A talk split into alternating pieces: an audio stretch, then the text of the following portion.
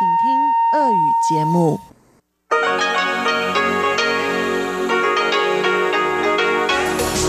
эфире Международное радио Тайваня.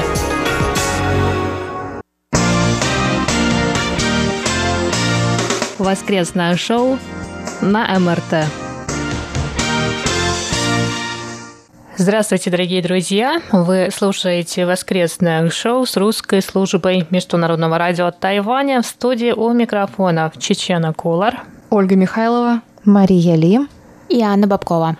Сегодня 20 сентября, и по традиции мы сначала посмотрим на результаты опроса прошлой недели и прочитаем ваши комментарии и письма.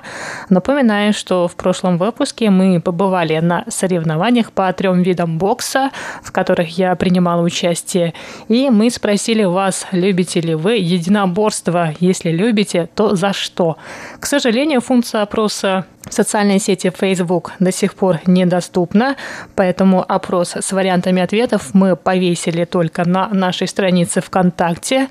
16% принявших участие в опросе любят единоборства и занимаются ими, 50% любят только смотреть, а 33% выбрали вариант ответа «не люблю». Нам также оставил комментарий наш постоянный слушатель Александр Сычев, он написал, «Если честно, я весьма равнодушно отношусь к подобным видам борьбы, но понимаю и уважаю выбор тех, кто ими занимается, даже девушек, хотя очень странно видеть, как они бьют друг друга». Нам прислал письмо наш постоянный слушатель Иван Леведев. Он написал, «Друзья, сегодняшний выпуск воскресного шоу на МРТ был интересным и необычно контактным. Поздравляю Чечену с первыми соревнованиями по тайскому боксу. Желаю оставаться такой же подвижной, спортивной и активной, а также совершенствоваться в своем боевом искусстве на примере Мишель Ео, которая мне тоже очень нравится. Чечен, ты знаешь, кто такая Мишель Ео? А, если я не ошибаюсь, это актриса китайского происхождения, но вот только я не помню, она из Гонконга или Сингапура, и она очень часто снимается вот в таких э, боевиках о единоборствах. Вот какие лавры тебя ждут. Иван Лебедев также поделился с нами, что в молодости он какое-то время занимался боевым спортом, посещал тренировки по дзюдо и боевого самбо. Поэтому он пишет, что немного представляет картину проведения соревнований. Кстати, команды в дзюдо отдаются по-японски, и судьи-арбитры также используют японские понятия. А в тайском боксе на каком языке отдаются команды? Нет, у нас э, тренер говорит только по-китайски, поэтому у нас все на китайском. Нам пишет Виктор Варзин из города Коммунара Ленинградской области. Касаемо единоборств, пишет Виктор, занимался я в детстве карате, садился на шпагат. Тут я говорю «Вау!» Были успехи в районных соревнованиях Санкт-Петербурга. Но когда по финансовым причинам секция закрылась в коммунаре, родителям было страшно отправлять меня, школьника, в филиал секции в Питер в лихие 90-е. Да и с транспортным сообщением как раз по вечерам было плохо. Так или иначе, я приветствую единоборство, их познание и изучение, но только в качестве самообороны. Для этого я и ходил на карате. Были ситуации в жизни, где, возможно, мне это помогло. Единоборства не только закрепляют технику, приемы, но и укрепляют психологию, уравновешенность, если правильно заниматься. Но в вопросе я ответил, что люблю смотреть, так как порой действительно есть интересные и зрелищные поединки, красота которых заключается не в крови и избиении, а в красивой технике, ловкости и примененных приемах. Но в некоторых последних поединках заметно, что бойцы идут на саморекламу, порой и оскорбляя друг друга, забыв о принципе взаимоуважения. К сожалению, и сюда прорывается бизнес, а также и деньги затуманивают глаза некоторым интересным бойцам, и они начинают вести себя как последние проходимцы. Хорошей осени, всех благ. Спасибо вам, Виктор. И нам также прислал письмо наш постоянный слушатель из Москвы, Анатолий Клепов. Он пишет, что любит смотреть на такие бои, и смотреть он любит из-за того, что интересно и зрелищно. Большое спасибо, дорогие слушатели, за ваши комментарии, письма и поздравления. А сейчас а, давайте перейдем к новой теме. Сегодня мы, можно сказать, а, продолжим тему насилия. А, поговорим мы про возможный запрет на содержание питбуль-терьеров на Тайване. На днях стало известно, что Совет по делам сельского хозяйства рассматривает возможность введения запрета на содержание, разведение и продажу американских питбулей. Заявление было сделано в свете нескольких недавних нападений питбулей на других собак. В отделе животноводства рассказали, что ведомство уже обсудило э, эту проблему с местными властями, и такой запрет на содержание питбулей может быть введен уже в конце сентября. И если это случится, те, кто сейчас владеет этими собаками, могут оставить своих питомцев, но должны будут зарегистрировать их дополнительно. Но надо сказать, что тема агрессивного поведения питбулей на острове обсуждается уже очень давно. Последнее нападение произошло как раз в прошлые выходные. Питбуль без поводка напал на пуделя в тайбейском экспопарке, и пудель не выжил. Хозяин питбуля сообщил, что собака прежде ни на кого не нападала, и он выгуливает ее только в вечернее время. Согласно закону, ему предстоит выплатить штраф в размере от 30 до 150 тысяч новых тайваньских долларов за выгул собаки агрессивной породы без поводка и намордника. Эти собаки могут выгуливаться только взрослым человеком на поводке не длиннее полутора метров и в наморднике. Итак, вопрос этой недели звучит так. Поддерживаете ли вы запрет на разведение агрессивных пород собак, питбулей в частности?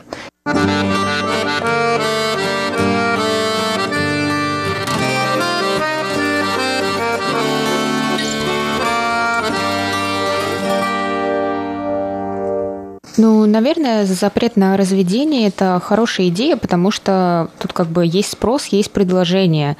Спрос, наверное, остановить будет сложнее, чем предложение. То есть можно просто перестать в таком количестве э, разводить в питомниках э, таких собак, и меньше людей будут иметь их как питомцев. У меня, в принципе, у меня нет никакой персональной ненависти к питбулям или другим агрессивным, так называемым агрессивным породам собак, но мне все же Иногда есть вопрос к владельцам таких собак, который состоит в том, что пород так много, почему именно это? То есть есть некоторые породы, которые были изначально разведены для собачьих боев. Например, они изначально выведены очень агрессивными. Они... Это питбули есть, по-моему, да? Ну, я не, не хочу, да, как бы неправильно сказать. Нет, а питбули считаются защитными и агрессивной породой.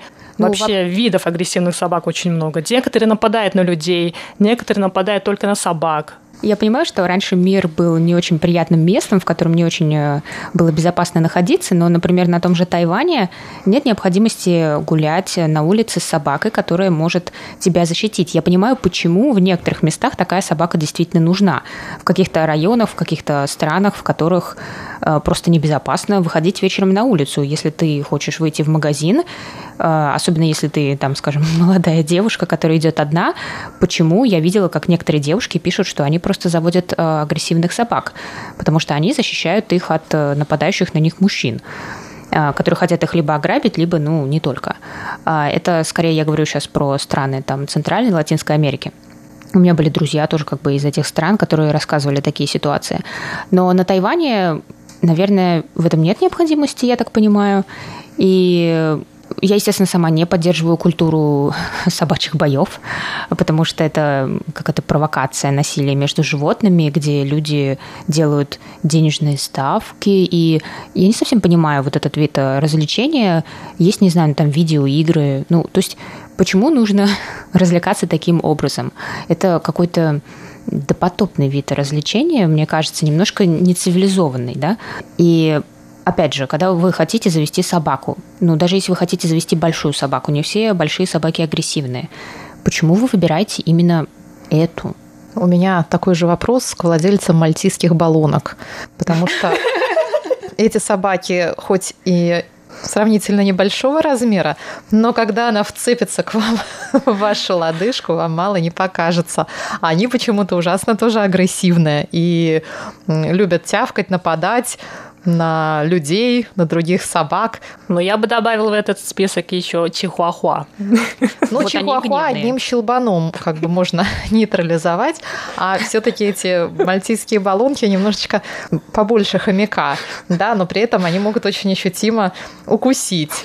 Сейчас вспомнила, у моей младшей сестры есть чихуахуа, и она настолько боится всего, что самый большой страх у этой собаки это быть перевернутой на спину. Как у жука все вот эти собаки крупные, они нас пугают, и они действительно созданы для запугивания, для охраны. Если вам нечего охранять, зачем запугивать других людей? Мне кажется, решать э, проблему преступности в стране нужно другими способами, а не тем, что люди будут носить с собой, извините, оружие и собак э, в цепях, э, которые могут вцепиться вам в ногу. Я согласна, это очень такой ненадежный способ защиты, потому что, во-первых, он может и против вас в любой момент обернуться вернуться, потому что такие собаки часто имеют довольно непредсказуемый характер, и никогда не знаешь, что собаке покажется угрожающим и на что она сможет среагировать. И их нужно очень серьезно дрессировать. И очень многие хозяева, которые заводят себе таких собак, не отдают себе отчета, какую ответственность они на себя берут. Они заводят себе такую собаку, потом они понимают, ой, черт возьми, во что я влип, и какая вообще злая собака, она рычит на моего ребенка, или сколько мне денег нужно на ее содержание и на дрессировщика, с которым нужно постоянно поддерживать контакты, нужно водить ее на занятия, и ой, нет, я на это не подписываюсь, подписывался, и что происходит в результате? Владелец просто отвозит эту собаку куда-нибудь в горы и просто ее выбрасывает. Извините меня, в лучшем случае он ее усыпит. Ну, в лучшем случае, наверное, для всех окружающих. И что происходит? Это получается вот эти дикие, ужасные, страшные собаки. И я должна сказать, что на Тайване это вообще довольно распространенная ситуация, потому что здесь пока еще отношение к собакам весьма, как сказать, предметное. То есть собака – это не друг человека, не живое существо, а ну вот что-то такое там, что бегает, но разума своего не имеет, там, не испытывает страданий и так далее. А если испытывает, то все равно это собака, бог с ней. То есть на Западе все-таки к собаке отношение гораздо более уважительное, чем здесь. Ну, вообще к домашним питомцам. Может быть, их даже излишне как-то очеловечивают и гуманизируют, но, во всяком случае, такое отношение, мне кажется, более как-то ответственным. То есть хозяин на себя принимает больше ответственности за собаку. Он не относится к собаке как к старому телевизору, который можно просто в любой момент выбросить и заменить на новый. А на Тайване все же такое отношение пока еще, к сожалению, сильно распространено. И хорошо, если они просто заводят себе там какую-нибудь хорошенькую собачку, типа пуделя, возят ее в колясочке, красят ей ушки в зеленый цвет или в розовый, какие-то заколочками украшают, комбинезончики покупают, вводят в салоны маникюрная. А, это я без всякой иронии, это действительно так и происходит. Вот, ну ладно, такой объективации. Хуманизации. Хуманизации, гуманизации. Но с ней я не буду спорить, окей, собачка не страдает, но если страдает, то, наверное, не очень серьезно. Но когда действительно заводят огромных этих собак, а еще на Тайване, где квартирный вопрос довольно остро стоит, у большинства людей помещения довольно маленькие, в квартире держать таких собак, ну, мне кажется, и для собаки это в первую очередь просто негуманно в отношении несчастных псов, которым нужно, ну, этим большим собакам пространство, им нужно бегать. А где здесь бегать, если по правилам на собаку необходимо надевать намордник и держать ее на поводке? Ну, вот как собака эту свою энергию реализует? И это даже не обязательно относится к бойцовским собакам, вообще к любым, да хоть тот же лабрадор. Но, с другой стороны, понятно, что лабрадоры как раз собаки не агрессивные. Я не слышала, чтобы там лабрадор кого-то покусал, хотя вполне возможно и такое может быть. Вот поэтому, да, я полностью поддерживаю запрет на разведение питбулей и на содержание питбулей, в первую очередь в интересах питбулей, во вторую в интересах всех остальных окружающих людей и собак. Пуделей. И пуделей, боже, ну вот столько пудель. есть разных да, э, собак, и я понимаю, что есть что-то, что каждый может для себя выбрать, и даже люди, когда говорят, что ну вот им нравится, как они выглядят, они такие милые, или у меня в детстве был такой, я опять такого хочу. Меня очень эстетически и внешне привлекают э, львы конкретно львицы. Но почему-то я не могу содержать их у себя дома. И, в принципе, я вижу здесь абсолютно прямую связь. Как бы есть какие-то виды животных, или даже если это порода животного, которое можно содержать, порода, которую нельзя. Просто как-то переосмыслите этот момент, и то, что если их разводят и продают, это совершенно не значит, что это хорошая идея. Но, конечно, я понимаю, что собаки многие оказывают нам очень большую как бы службу, те, которые помогают там в поисках людей, или, э, не знаю, ну, в поисках наркотиков и так далее, полицейские собаки, то есть собаки, Поводыри. которые... Поводыри, да. То есть, которые действительно работают. Ну, как бы, если у вас есть, например, собака эмоциональной поддержки, собака-поводырь, как бы это совершенно другой вопрос. Но почему-то это не питбули. Просто потому что питбули были как раз искусственно выведены для того, чтобы участвовать в таких вот боях. Вот. Ну и продолжая тему нападений питбулей на других собак и даже людей, в прошлом году произошло несколько нападений а, именно питбулей на других собак, и в результате которых некоторые животные получили очень серьезные раны, а некоторые погибли. А в мае прошлого года один из питбулей напал на почтальона прямо на городской городской дороге в Синджу. Сообщалось, что почтальон на мотоцикле остановился у светофора, и в это время из машины сзади выбежал питбуль и вцепился в ногу почтальона. Владельцу собаки не удалось сразу оттащить питомца, и почтальон получил раны ноги. На предложение владельца собаки решить вопрос мирно, почтальон отказался, заявив, что сначала хочет добиться искреннего раскаяния. Более того, эта же собака и ранее нападала на другого почтальона, и тогда хозяина собаки оштрафовали только на 200 новых тайваньских долларов. И в 2018 году на юге острова Питбуль напал на маленького мальчика. Мальчик сильно не пострадал, но именно из-за этого случая споры о содержании агрессивных пород собак разгорелись вновь. Ты мне как раз напомнила, видимо, моя память совершенно подавляла эти воспоминания. Меня в детстве укусила собака. Я ехала на велосипеде, мне было, наверное, 4-5, ну, мы, наверное, 5. И она была абсолютно гигантская. Не могу вспомнить, какая это была порода. Это не у страха глаза велики, она просто была очень большая собака. То есть, если она встанет, она будет выше вас ростом сейчас. Это была какая-то, не знаю, черная и с длинными волосами собака. Я не знаю. Я ехала просто на велосипеде довольно медленно, ну, как может ехать пятилетка. И она просто подбежала, сбила меня с велосипеда и укусила меня за ногу. Вот. Поэтому мне кажется, что даже для какой-то вот собственной безопасности, наверное. Мне хочется ходить по улицам и знать, что на меня сейчас не набросится из-за угла собака. Столько было сейчас э, вопросов э, поднято, и у на каждый был пример из жизни, как про этих собак, которые нападают на улицах Тайбэя. Это до сих пор происходит. Э, в Новом Тайбэе бродят целые стаи этих собак одичавших. И э, у нас около университета, который, кстати, находится в горах, может быть, как раз в эти горы отвозят, mm-hmm. тоже собак, которые когда-то жили дома, целые стаи ходят и нападают до сих пор на студентов. И, конечно, с этим нужно как-то бороться, нужно принимать какие-то меры, хотя бы потому, что это небезопасно и для детей в том числе ну, до чего мы можем ждать, до какого вот действительно события. Пока ребенка эта собака не убьет, тогда мы все объединимся и, конечно же, все вместе решим, что нужно отказываться от содержания агрессивных пород. Но, с другой стороны, э, проблема действительно в том, что нельзя относиться к выбору собаки с эстетической точки зрения, как вот Маша сейчас об этом сказала, что относится к собакам просто как к предметам. И действительно, если мне нравятся большие собаки, а, и даже если мне нравятся львы, и я хочу их завести у себя дома, я в первую очередь должна думать о последствиях. И мы тоже знаем эти истории о том, как заводили диких животных, диких кошек дома, в том числе и в России. Буквально недавно была история о том, как завели пантеру два блогера. В общем, там не очень хорошо все закончилось. Чтобы подытожить мое выступление, я хочу вспомнить э, э, рекламу одного из московских приютов собак, в которой говорилось, что верность не зависит от породы. И самое главное, почему мы хотим себе взять собаку домой, потому что мы хотим, чтобы у нас был друг, а не какой-то красивый, а, сильный, а, агрессивный, не знаю кто, а, защитник. Вот действительно, к выбору собаки нужно подходить с точки зрения душевной симпатии и желания просто помочь какому-то маленькому щенку найти свой дом поделиться с ним любовью. И тогда у нас будут ходить по улицам добрые, милые, пушистые звери, не нападать друг на друга. И будут в колясочках возить.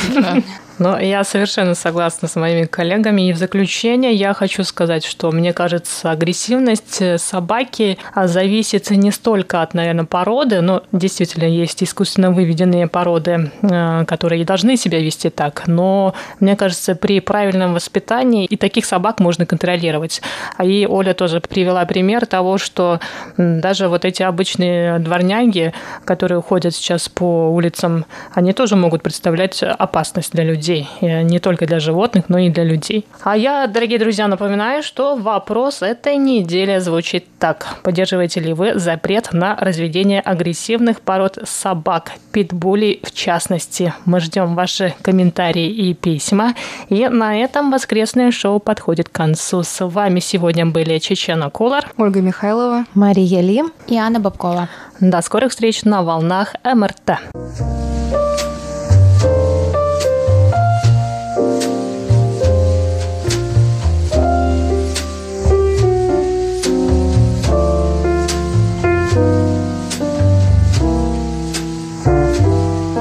Здравствуйте снова, дорогие радиослушатели. Вы продолжаете слушать воскресное шоу с русской службы МРТ. У микрофона Анна Бабкова, и я сейчас для вас проведу рубрику «Почтовый ящик». По традиции давайте посмотрим, кто нам написал на этой неделе. Василий Гуляев, Александр Головихин, Денис Кутузов, Сабер Жаквот, Виктор Варзин, Александр Пруцков и Евгений Яковкин –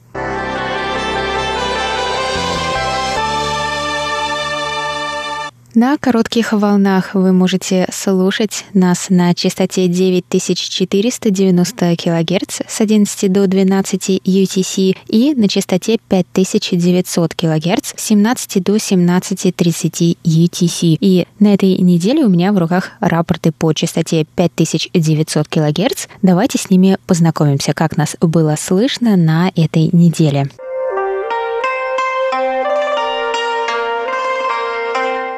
Василий Гуляев, наш слушатель из Астрахани, слушал нас на частоте 5900 кГц 17 сентября 17 до 17.29 UTC. И он поставил такую оценку по шкале СИНПО 3-4-3-3-3 и написал, что прием среднего качества, но в принципе, несмотря на многочисленные жалобы слушателей о плохом приеме на этой частоте, его все устраивает. Шикарным качество сигнала не назовешь, но он стабильный в течение всего лета. Спасибо, Василий. Следующий рапорт по частоте 5900 кГц от нашего слушателя из Тольятти Александра Головихина. Он слушал нас на частоте 5900 кГц 17 сентября с 17 до 17.29 UTC и поставил такие оценки 4.5, 4.4, 4. Денис Кутузов из Екатеринбурга слушал нас на частоте 5900 кГц 15 сентября с 17 до 17.30 UTC и поставил такие оценки по шкале СИНПО 35344. Следующий рапорт от Сабер Жаквод из Марокко. Он слушал нас на частоте 5900 кГц 15 сентября с 17 до 17.30 UTC и приложил mp3 файл слышимости на этой частоте. Спасибо большое. Виктор Варзин прислал свои рапорты. Он слушал нас с 28 августа по 15 сентября на частоте 5900 кГц. Давайте посмотрим на его оценки в разные дни. 28 августа он поставил оценки 45444. Сила сигнала хорошая, небольшие шумы и замирание. Речь распознаваема, общая оценка приема хорошая. Станция вышла с небольшим опозданием, примерно полминуты. 31 августа оценки 35343. Сила сигнала средняя, умеренные шумы и небольшие замирания, речь распознаваема, общая оценка приема удовлетворительная. 2 сентября оценки 45343. Хорошая сила сигнала, умеренные шумы и небольшие замирания, речь распознаваема, общая оценка приема удовлетворительная. 5 сентября оценки 4, 5, 4, 3, 4. Хорошая сила сигнала, небольшие шумы и умеренные замирания. Речь распознаваема, общая оценка приема хорошая. 8 сентября оценка 45444, хорошая сила сигнала, небольшие шумы и замирания, речь распознаваема, общая оценка приема хорошая, аудио прерывалось примерно на 20 секунд в 17 часов и в 17.02. 9 сентября оценки 4, 5, 4, 4, 4, хорошая сила сигнала, небольшие шумы и замирания, речь распознаваема, общая оценка приема хорошая. 13 сентября оценка 45444, общая оценка приема хорошая. 14 сентября 35343, средняя сила сигнала, умеренные шумы и слабые замирания, речь распознаваема, общая оценка приема удовлетворительная. И 15 сентября 45433, хорошая сила сигнала, небольшие шумы и умеренные замирания, речь распознаваема, общая оценка приема удовлетворительная. Большое спасибо, Виктор, за подробные рапорты. И последний на сегодня рапорт от Александра Пруцкого – он слушал нас на частоте 5900 кГц с 17 до 17.30 UTC в Рязани и поставил такие оценки по шкале СИНПО 7, 10, 11, 12, 13 и 14 сентября. Оценки 4, 5, 5, 4, 4. Большое спасибо. И также сегодня я хотела бы объявить о небольших технических трудностях, которые мы испытали на прошлой неделе. Нам не доходили письма с почтовых ящиков на Яндекс. Поэтому, если вы писали нам с Яндекс почты, то, пожалуйста, отправьте нам эти письма еще раз. Проблему мы решили, и письма теперь должны доходить. И спасибо нашим внимательным слушателям, которые сообщили нам об этой неполадке – Поэтому на прошлой неделе было так мало писем, очень многие из них просто исчезли и даже не попали в папку спам, а просто не дошли до нашего общего ящика русской службы. Поэтому, пожалуйста, отправьте эти письма еще раз. Вот что нам написал Виктор Варзин. Хотел задать вопрос о моем письме, которое отправил в четверг на прошлой неделе. У вас вроде дедлайн на письма пятница, и я не услышал себя в присланных рапортах. Я тогда подумал, что мое письмо в спаме или папку ссылку могли не проверить или дедлайн изменился. Перешлю их плюс свежие в этом письме.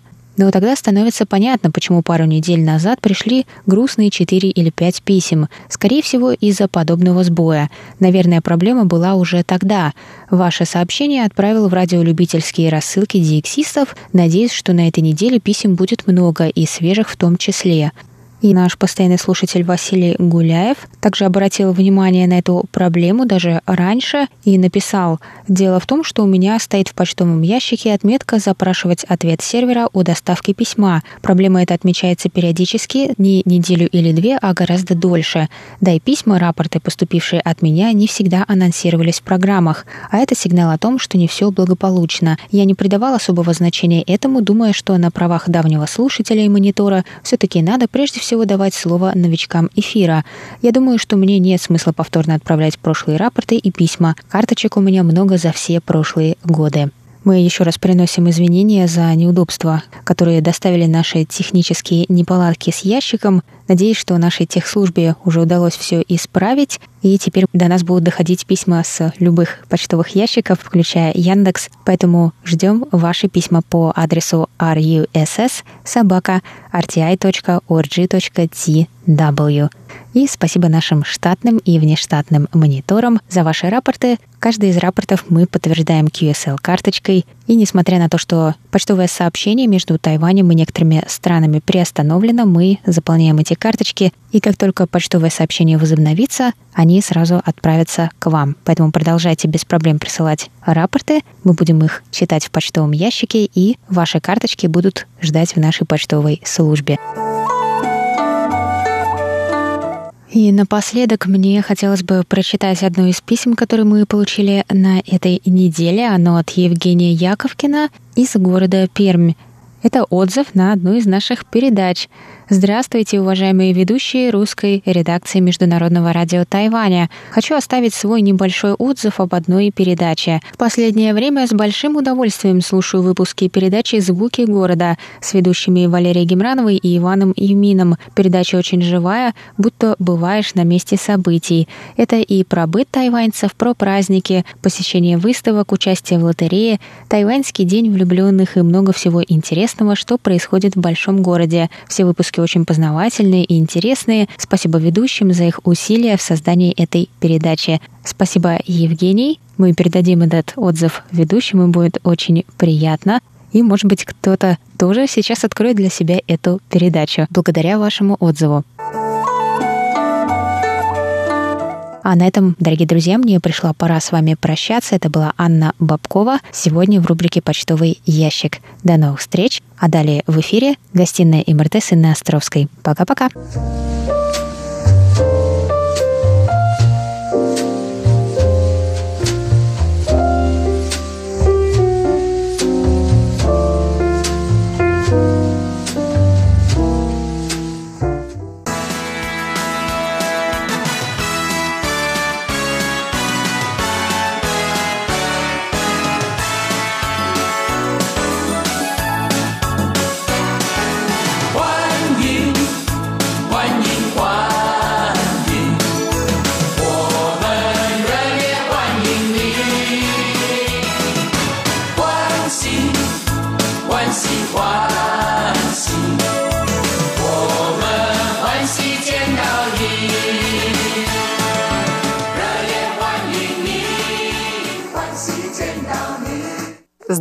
Здравствуйте, дорогие друзья! Вы слушаете Международное радио Тайваня. Как всегда, в нашем воскресном эфире передача «Гостиная МРТ». И я, ведущая Инна Островская, с радостью представляю нашего нового героя. И сегодня ею станет Элина Байрамукова, которая приехала из России для учебы, точнее для прохождения стажировки. Это студент по обмену, музыкант, который на Тайване встретил не только интересных преподавателей, коллег, но и любовь всей жизни. Элина вышла замуж в конце августа на Тайване за тайваньца и расскажет нам, как в этот сумасшедший 2020 год произошло такое замечательное событие, ну, наверное, которое она вряд ли ожидала. Сначала давайте поприветствуем Элину. Здравствуйте, Элина! Здравствуйте, здравствуйте. Я думаю, что наши радиослушатели устроились поудобнее у своих радиоприемников, телефонов, кто где слушает, и хотят хотят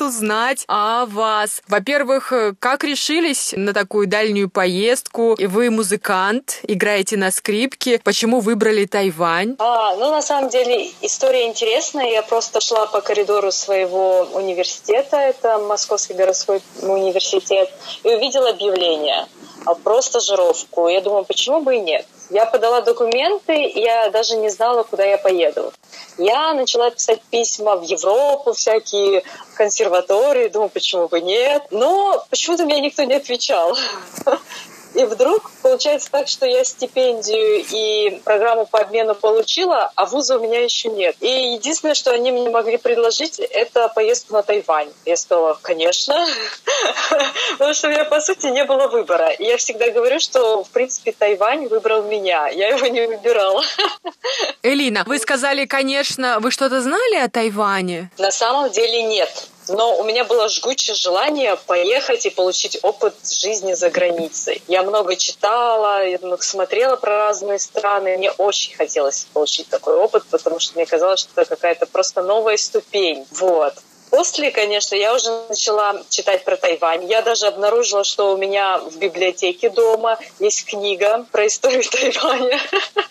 Только после этого меня началось уже знакомство с Тайванем. У вас, получается, все очень знаково. Не в каждом доме в России есть книга об истории Тайваня. Это точно. Я очень удивилась. И причем я постоянно просматриваю библиотеку и никогда этой книги не видела.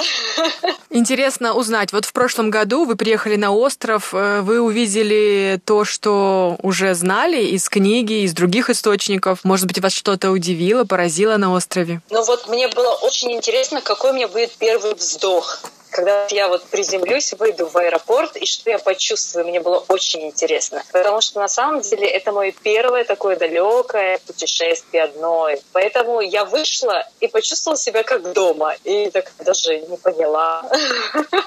Я просто начиталась про погоду, про всякие нюансы, но вот я ощутила себя вот как дома.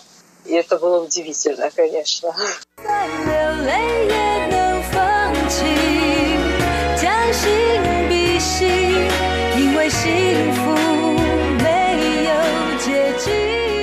Расскажите про стажировку. А что вы изучали, как проходило обучение? О, это вообще очень интересно, потому что с самого даже приезда очень нас хорошо встретили. Нас э, просто оберегали, а у нас э, были помощники, нас сразу разместили в наше общежитие. И общежитие открылось только вот в этот же год, как мы приехали на новейшее. Самое лучшее общежитие в моей жизни.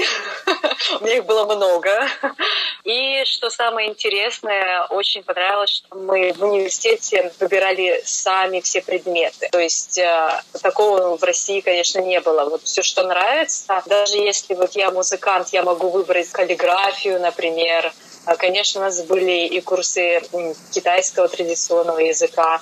То есть вот такая вот какая-то творческая свобода только в выборе музыкальных предметов, но и в тех вообще, которые могут понравиться. Это мне очень понравилось. И то, что можно потом в течение учебного семестра удалять те предметы, которые ну, не пошли по каким-то причинам. Это вообще очень здорово. И, конечно, отношения преподавателей, а, и даже какие-то мелкие нюансы. Например, вы можете на пару во время занятий, что как бы в России это как-то сложновато представить. Или, допустим, педагоги спрашивают, а как у тебя в личной жизни? Если у тебя есть какие-то проблемы, мы можем тебе помочь, ты приходи, мы тебе дадим советов. То есть какие-то такие вещи удивительные.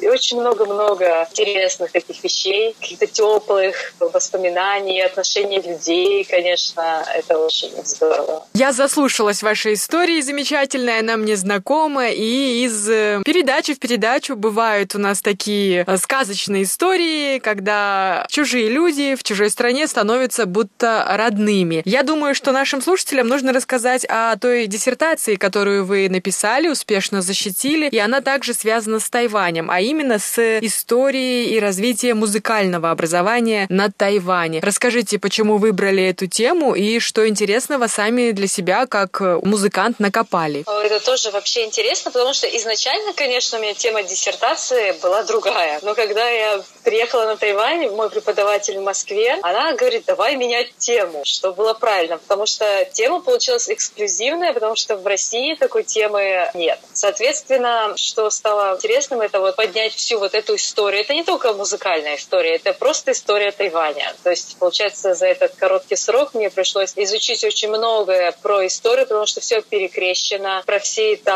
Очень это, конечно, интересно. И тема такая обширная, которую бы хотелось еще раскрывать и раскрывать. Поэтому я подумываю еще про аспирантуру, может быть, на Тайване. Но это так, планы. И очень, конечно, интересно было общаться и со своим педагогом здесь, на Тайване. Она очень интересная. Это профессор Трейси Хо. Потому что она не только преподает э, скрипку, но она еще изучает боевые искусства, медитации. Она дает мастер-классы в Европе. Это тоже совсем немножко друг, другой педагог, отличающийся от российских. Потому что в России у меня музыкальная педагогия — это вот музыка и все. Должен пахать, заниматься там 10 часов в сутки и будешь хорошим профессионалом. Здесь немного другое. Ты должен следить за своим дыханием, ты должен делать медитации. То есть, вообще очень, конечно, интересно. И вот это все как-то включить в свою работу. Еще я смотрела на современную систему образования на Тайване, тоже пыталась включить это в свою диссертацию. Мне, конечно, очень повезло, потому что в этом году в России многие защищались онлайн. И так как я на Тайване, и мне предоставили эту возможность также защититься и выпуститься онлайн. То есть это просто чудо какое-то. Элина, для вас 2020 год положительный, счастливый, радостный. Перейдем к событию важному, состоявшемуся в конце августа. Тайвань перевернул, изменил не только вашу профессиональную сферу, но и личную. Но вот расскажите в эфире то, что считаете возможным. Да, это точно, это очень интересно, потому что на самом деле я ходила в храм сдавать экзамен по китайскому. Мой преподаватель по китайскому языку здесь. Она не только преподаватель китайского языка, но еще и мастер боевых искусств. Очень интересный педагог. Она нам дала экзаменационное задание. Так как на Тайване очень много храмов, и в каждом храме есть разные так называемые боги, и ты можешь подойти Э, к определенному, попросить определенную вещь. То она нас, конечно, девочек послала к богу любви, его еще называют лунный дедушка, попросить красную нить. Эта красная нить, она связывает тебя и твоего суженого. Соответственно, мы написали письмо на китайском традиционном, какие мы параметры суженого хотим, вот какой возраст, ну просто нужно детали писать. И обязательно, как нам сказал педагог, попросите одну красную нить. Если попросите просто, он может дать 10. Мы, конечно, все описали, с серьезным видом к этому подошли. Мы пришли в храм, мы помолились всем богам, как там положено. Мы пришли к этому лунному старцу, все ему прочли, помолились ему, и там еще нужно совершить некий обряд, нужно бросать такие деревянные штучки красные и просить его позволения. И как бы три раза подряд должен выпасть его ответ «да» и тогда ты получаешь эту красную нить. У меня сразу выпал этот ответ «да». Я получила свою красную нить. Я также купила специальный оберег для любви. Все это было записано на видео для педагога. Это был наш экзамен. И это случилось 27 декабря. 7 марта я встретила молодого человека. И наши отношения развивались очень быстро, потому что очень... Вообще, ну, это любовь. Но потом я вдруг узнаю, что у него день рождения 27 декабря. Я молилась его день рождения. Но еще что самое интересное, что у меня день рождения 28 декабря. Поэтому вот так вот случилось все. И спустя, получается, пять месяцев мы поженились. Элина, сплошные знаки. С самого начала книга о Тайване в вашем доме и последние экзамены в Тайваньском университете. Да, то есть я все завершила, и получается, вот в августе мы поженились. Дорогая Элина, от лица всех наших постоянных радиослушателей русской службы радио Тайваня я вас поздравляю. Совет да любовь — это судьба. Я к этому отношусь так уже тоже по-тайваньски. Значит, вам надо было оказаться именно там, на прекрасном острове, чтобы произошло главное чудо 2020 года.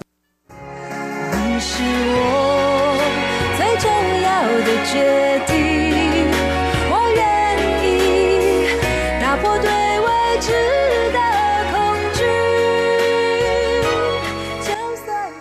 Знаком ли с Россией ваш э, суженый? Что-то он знал о России? Или вот тоже так вот молился в храме и ждал кого-то, рожденную 28 декабря?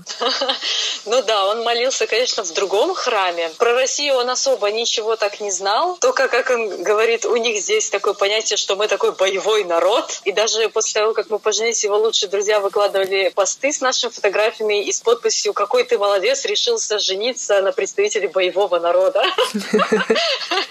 Думаю, ладно, я вроде мирный человек.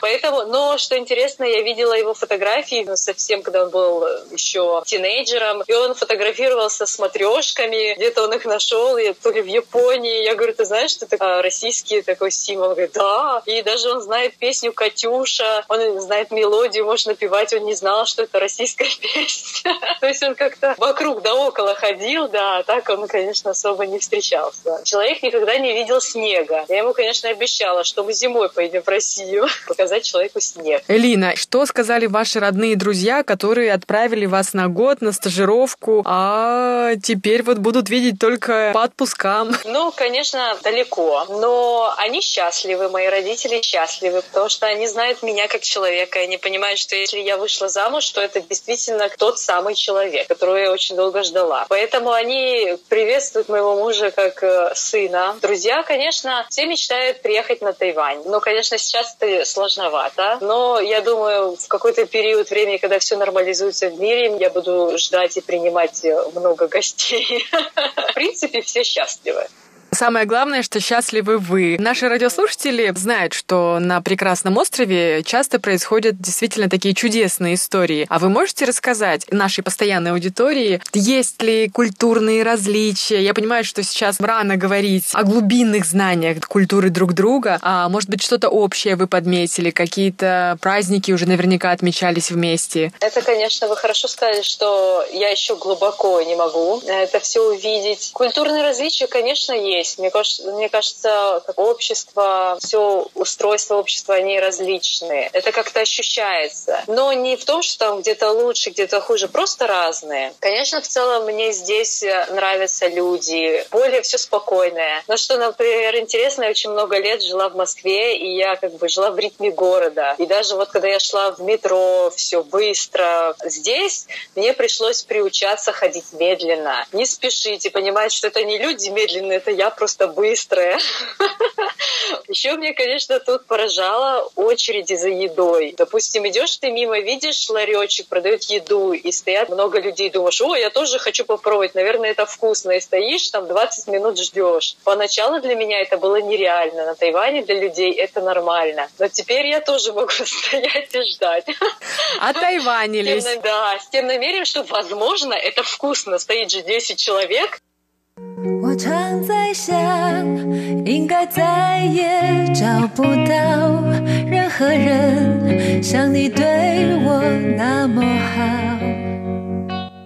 Элина, расскажите, появились за это время любимые блюда? Вообще, да. Мне нравится, вот как бы это описать, что мне нравится, это такой немножко сложно, пирожок с мясом, будем говорить так. Он сделан в специальной такой печи, типа тандыра. Да-да-да-да-да, я понимаю. Они вот. бывают с а. курицей, со свининой, с бараниной, с говядиной. Он вот самый любимый. Мне как бы многое нравится, но за ним на специальный ночной рынок я прихожу периодически. Я знаю, что на Тайване у вас появилось, ну, можно сказать, новое хобби. Это горы, походы в горы с иностранными друзьями. Да, это, в общем, тоже замечательный опыт, потому что, как бы, приехав сюда, на Тайвань, у меня не было друзей. Я приехала одна. Есть русские студенты, но у всех интересы разные. А хобби гор — это как бы моя любовь, которую я могла как бы, почувствовать только раз в году летом, когда я приезжала на Кавказ. Но здесь, на Тайване, ты можешь просто ходить в горы круглый год. Летом немного жарковато, но ты тоже можешь ходить. Ты просто можешь поехать в метро, выйти и начать свое восхождение какой-нибудь э, двух, даже двухтысячник. Поэтому здесь я регулярно хожу в горы. И так как у меня не было друзей, это как бы такой лайфхак для людей, которые приезжают за границу. Есть такой сайт Meetup. Он по всему миру. Это есть приложение сайт. И у тебя, допустим, интересы горы. А, соответственно, я выбрала группы тех людей, которые ходят в горы. И я встретила через этот сайт очень много замечательных людей и друзей со всего мира. У меня сформировался мой круг общения, моя а, группа, которая совершает регулярные походы а, с лидером из а, а Британии, очень интересный а, человек. Соответственно, мы как-то даже стали какой-то семьей, и они уже заботиться обо мне, если мне нужна что-то, какая-то помощь, я им пишу. То есть, хотя люди действительно из разных стран. А, это так интересно. Я помню, в зимние каникулы я ходила в походы три раза в неделю.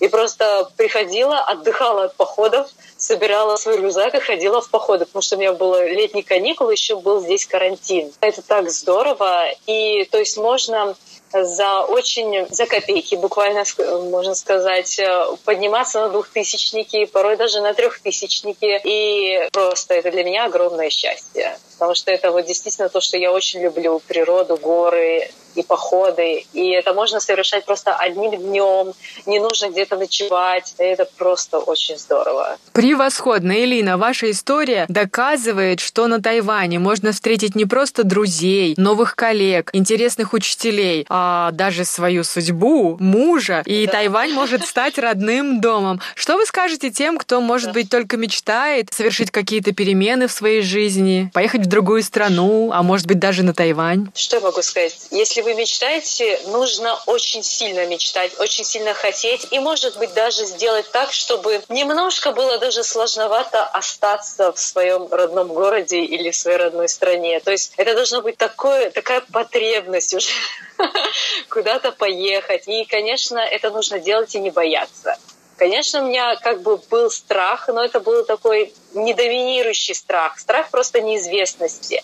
Но у меня даже был больше страх просто остаться и никуда не поехать. Поэтому я понимала, что у меня нет выбора, что я просто ради себя должна вот поехать, что вот я должна. И, наверное, вот такое ощущение. И тогда мне кажется, придут события, придут возможности. Просто вот смотреть по сторонам и так, о, объявление, о, стажировка. Ну, почему бы и нет? То есть я даже не думала, как там, сколько будет стоить приготовление, какие я должна документы. То есть сначала я дел, сделала, а потом я уже начала как бы расхлевывать и документы, там, и все это организовать. Но вот это было главное. Поэтому мне кажется, что поставить это вот как главное и смотреть по сторонам на возможности. Я думаю, что вы ни разу не пожалели. Дорогие друзья, в эфире Международного радио Тайваня была Элина Байрамукова, которая поделилась своей тайваньской историей. А вы можете найти ее в сети Facebook, и она вам скажет, если вы одиноки, в какой храм ходить и какую ниточку брать. Спасибо за внимание!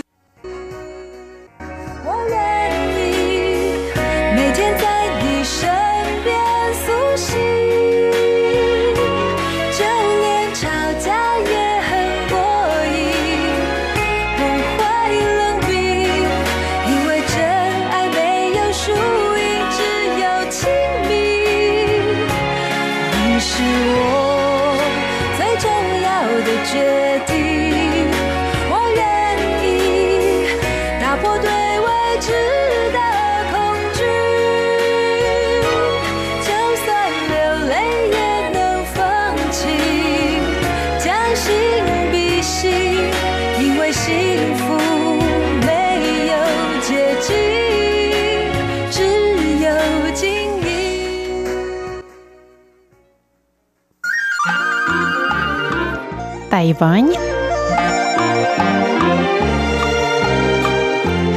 и тайваньцы.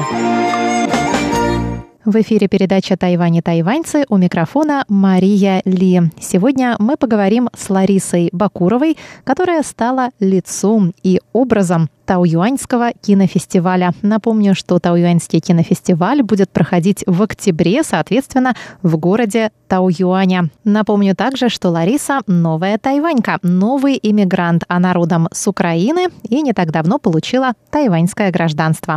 Лариса, добрый день. Здравствуйте. Здравствуй. Здравствуй. Привет.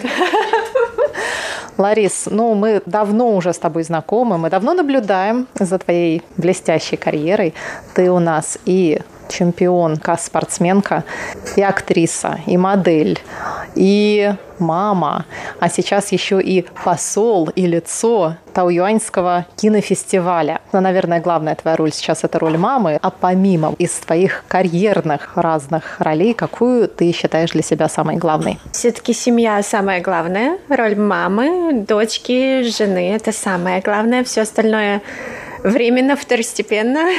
На самом деле роль мамы — это я, и роль актрисы, работа, все остальное — это два разных человека абсолютно. Потому что в работе я больше сама по себе как ребенок, а когда я мама, я очень взрослая. Вот. Но только что ты просто ошеломила всех новостью, что ты пошла учиться на PhD, то есть получать докторскую тренера по гимнастике, я так понимаю? Э, просто спортивный тренер спортивного тренера в университете культуры. Что это за новая ипостась такая? Как бы я раньше вообще с детства, с трех лет занималась художественной гимнастикой, и с шести лет я была членом сборной Украины.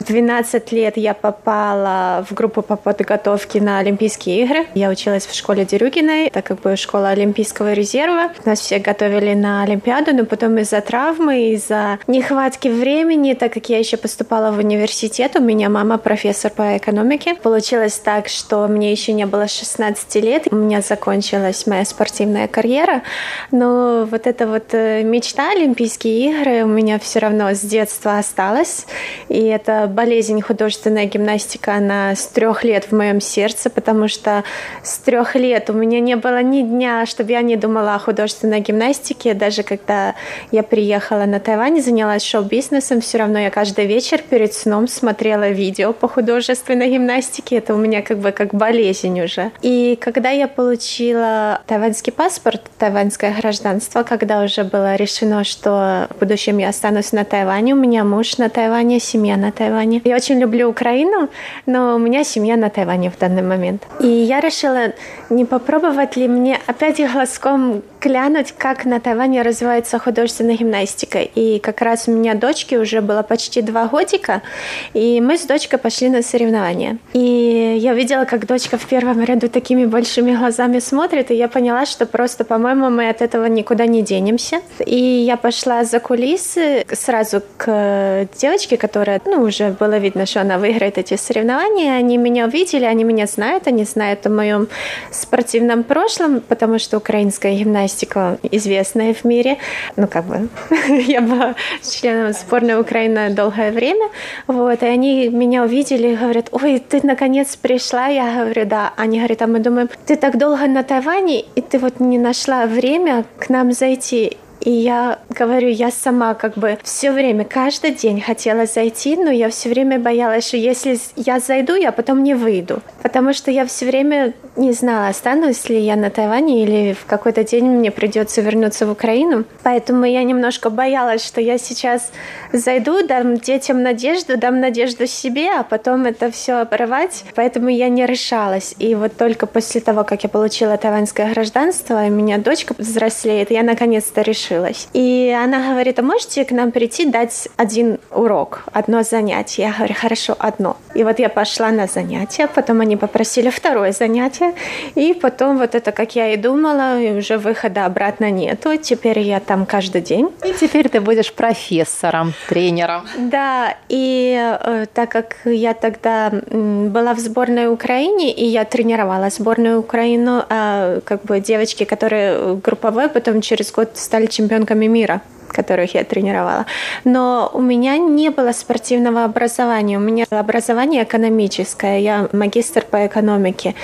На Тайване, чтобы тренировать, надо иметь лицензию. Поэтому в прошлом году я специально ездила в Сингапур, получила международную лицензию тренера вот, и лицензия у меня есть, но когда я посещала этот курс международного тренера, я поняла, что многих вещей я не знаю. Например, вот по анатомии много вещей, и что эти вещи очень полезны для того, как мы держим равновесие, как мы крутим и так далее. Я поняла, что учиться, учиться, учиться, и я решила поступить на PhD да, в университет культуры, чтобы больше поучить, и чтобы у меня была возможность больше дать помогать детям. И сейчас в качестве новой тайваньки ты представляешь Тауюаньский кинофестиваль. Ты его лицо, и ты снялась в видеоролике, который является как бы его главным образом. Расскажи немножечко об этом. Какой ты считаешь свою главную миссию в качестве а, этой роли, и как вы снимали этот клип?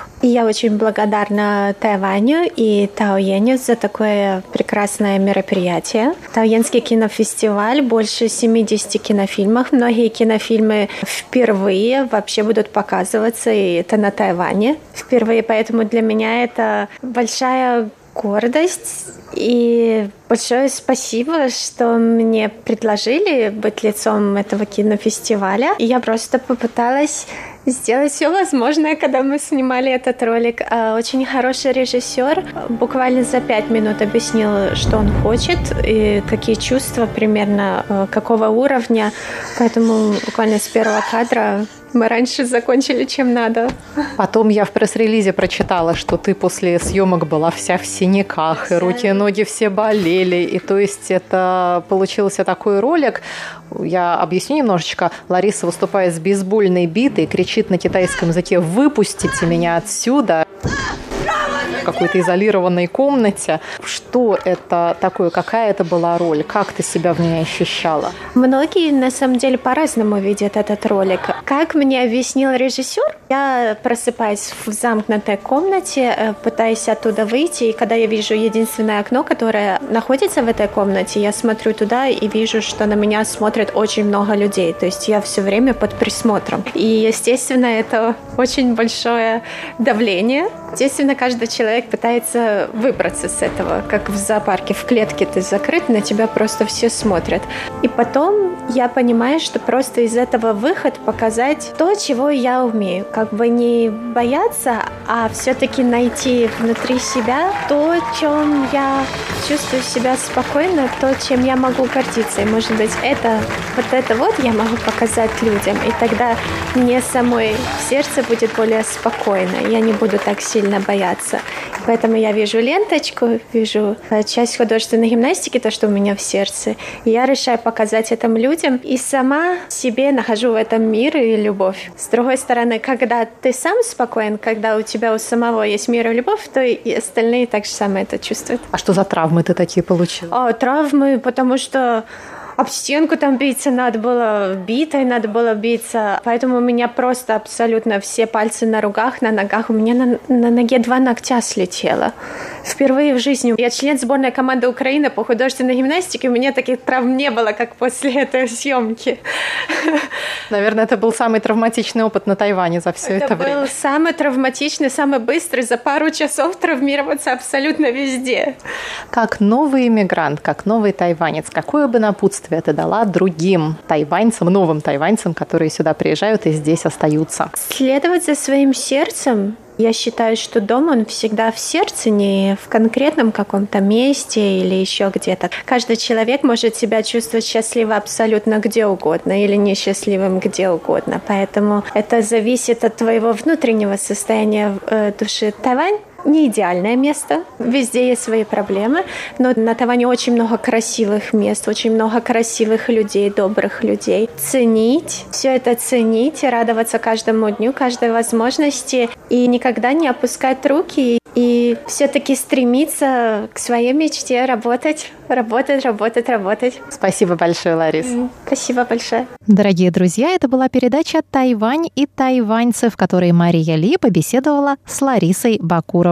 Всего вам доброго!